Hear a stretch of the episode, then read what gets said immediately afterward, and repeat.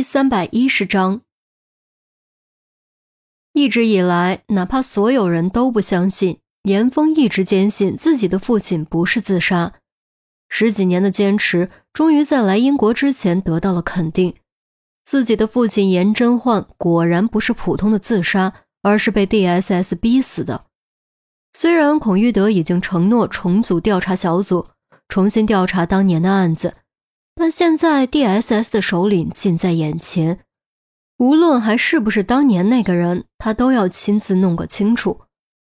季兰英一听，顿时就急了。虽然现在城堡内的确可能人手空虚，但哪怕只有几个人，也不是好对付的。毕竟这些家伙大部分都是黑暗契约激进派旧部，其中不乏职业杀手。而严峰手无寸铁，又是孤身一人。贸然闯入实在是太危险了。哎，你快劝劝他，毕竟关系到严峰父亲，季兰英也不知道该怎么劝，只能求助于于冰。谁料于冰略作沉吟，居然说出这样一番话：“你要进去可以，但必须带上我。”季兰英大惊：“哇，你们俩这是搞什么？搞什么？搞什么？现在是同生共死的时候吗？太危险了！严峰沉声道：“他可以自己涉险，但不希望于冰跟自己一起涉险。”于冰冷静地说：“你别忘了，我也是带剑弦的，我也受过专业训练，还练过多年柔道。真贴身近战，你不一定是我的对手。所以我不需要你保护我，有个人相互照应，我们都会更安全。”严峰沉默，不得不承认于冰说的有道理。于冰过去是受过伤害，让人下意识会把他当成弱势者，当成需要保护的对象。但实际上，于冰并不是弱者，恰恰相反，他很厉害。当初叶少天的案子，他就被于冰狠狠摔过。后来选拔赛更是一路过关斩将，给法医部大大长脸。被黑弥撒劫持那一次，在防空洞里，要不是于冰帮忙，他不一定斗得过夜叉。所以于冰绝不是累赘。如果非要进去的话，两个人比一个人更安全。可是，疯了疯了！你们真是疯了！不是说支援快到了吗？等一等会死啊！季兰英抓着头发说：“等支援到了，一旦交火，威廉可能会逃。”到时候再想找他，难如登天。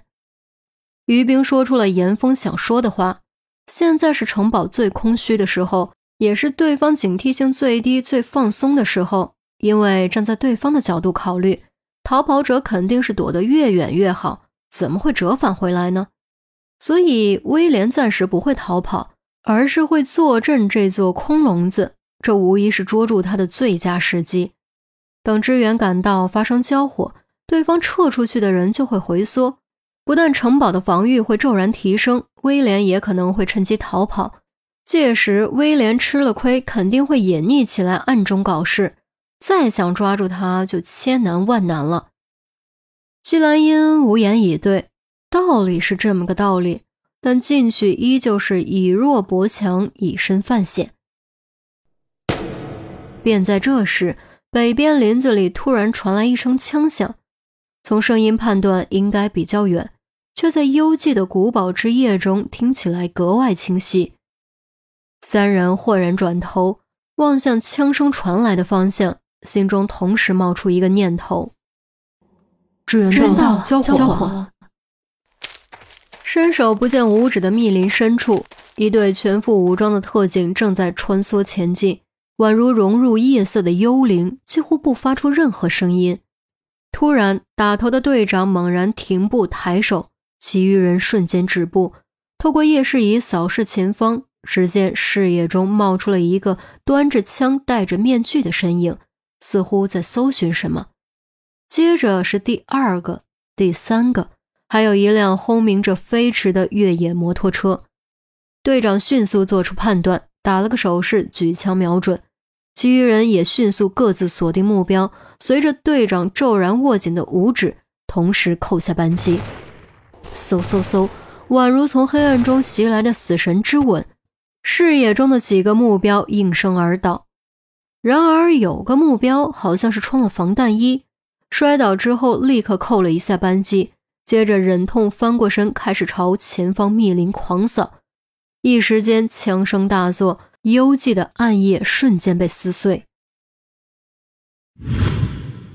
城堡外拐角的阴影中，三人念头刚起，密集的枪声疾风暴雨般响了起来，隔着老远都能望见闪烁的火光。与此同时，漆黑的夜空中隐隐传来呼啸声，由远及近，听起来像是武装直升机。三人立刻仰头寻找，果然在北边看到了几颗闪烁的红绿光点，那是武装直升机的航标灯。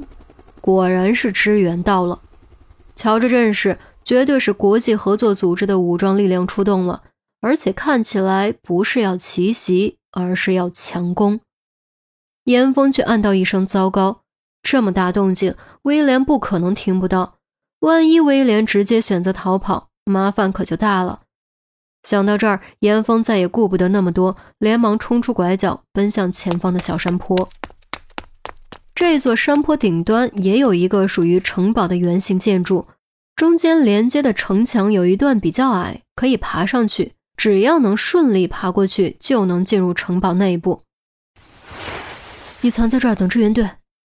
于冰不由分说，戴上面具追了上去。哎哎！季兰英来不及阻止，只能无奈叹息。这一刻，他忽然发现，严峰和于冰还真的是天生一对，都够疯。